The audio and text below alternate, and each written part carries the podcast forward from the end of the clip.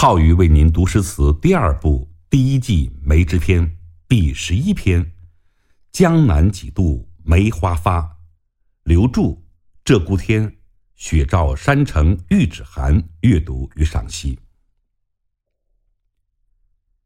鹧鸪天，雪照山城玉指寒是金代诗人刘著所创作的唯一一首词作，是一首寄给情人的词。全词感情真挚，迂回曲折，流转自然，营造了一个感叹韶光易逝、人生易老、身处他乡缺少知音，对故土拥有无限依恋与思念的主人公形象。我先把这首词为您朗读一遍：雪照山城玉指寒。一声羌管院楼间，江南几度梅花发，人在天涯鬓已斑。星点点，月团团，倒流河汉入杯盘。翰林风月三千首，寄与无机，忍泪看。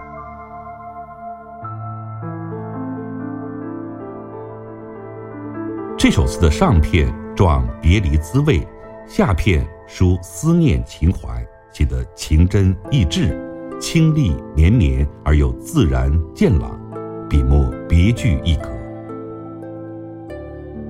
雪照山城玉指寒，一声羌管怨楼间几拍，追怀往日那次难忘的离别场面。山城雪照，一个严寒的冬日。山城指南方某地，词人与所爱者分别之处。悲莫悲兮生别离，离雁充满了悲凉的气氛。玉指寒，既点冬令，又监视离人心上的凄清寒意。吹梅笛怨，也许是他在小楼上奏起的一曲梅花落吧。南楼不恨吹横笛，恨晓风千里关山。羌管悠悠，离愁满目。这两句自细雨梦回鸡塞远，小楼吹彻玉笙寒画出，而景情切合，缠绵哀感，深得脱胎换骨之妙。这一别黯然销魂，情难自禁。从此后，相思两地，再见何年？下面的“江南几度梅花发”记得如行云流水，自然无际。由笛院声声到梅花几度，暗示着江南的梅花开了又落，落了又开，情天恨海，逝者如斯。无情的岁月早已经染白了主人公的青青双鬓。追忆别时，恍如昨日。整个上片读来，已经觉得回肠荡气了。下片由当年写到此期，感情进一步深化。天涯霜月又今宵，茫茫百感袭上心头。除了诗和酒，世上没有什么能够寄托自己的思念。消遣自己的愁怀，换头先说饮酒。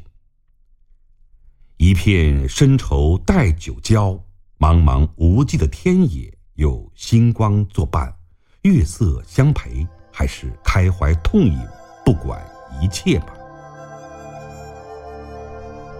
倒流河汉等于说西进银河，更巧妙的是，暗中融化了李贺。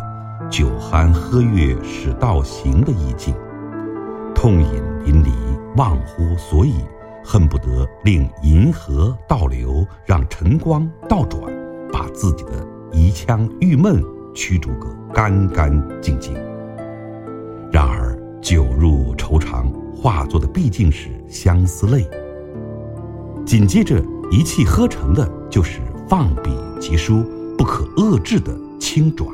无所顾忌的抒怀，要将那无穷的往事别后的相思，要将那尘满面、鬓如霜的感慨，要将那但愿人长久、千里共婵娟的祝愿，一起写向笔端。可这些是有限的篇章，区区的言语不能表达的，他只好借助于欧阳修赠王安石的成句，动用一下“翰林风月三千首”了。而静息呜咽、愁情满纸的诗篇赠予伊人，将会带给他新的悲哀。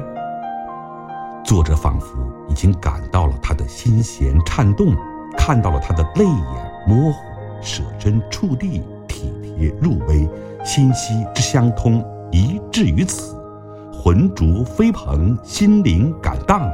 非陈诗何以展其意？非长歌何以聘其情？而在一首短章小令之中，以词代简，以歌当哭，包含了如许丰富的感情容量，传达了如许深微的心理活动。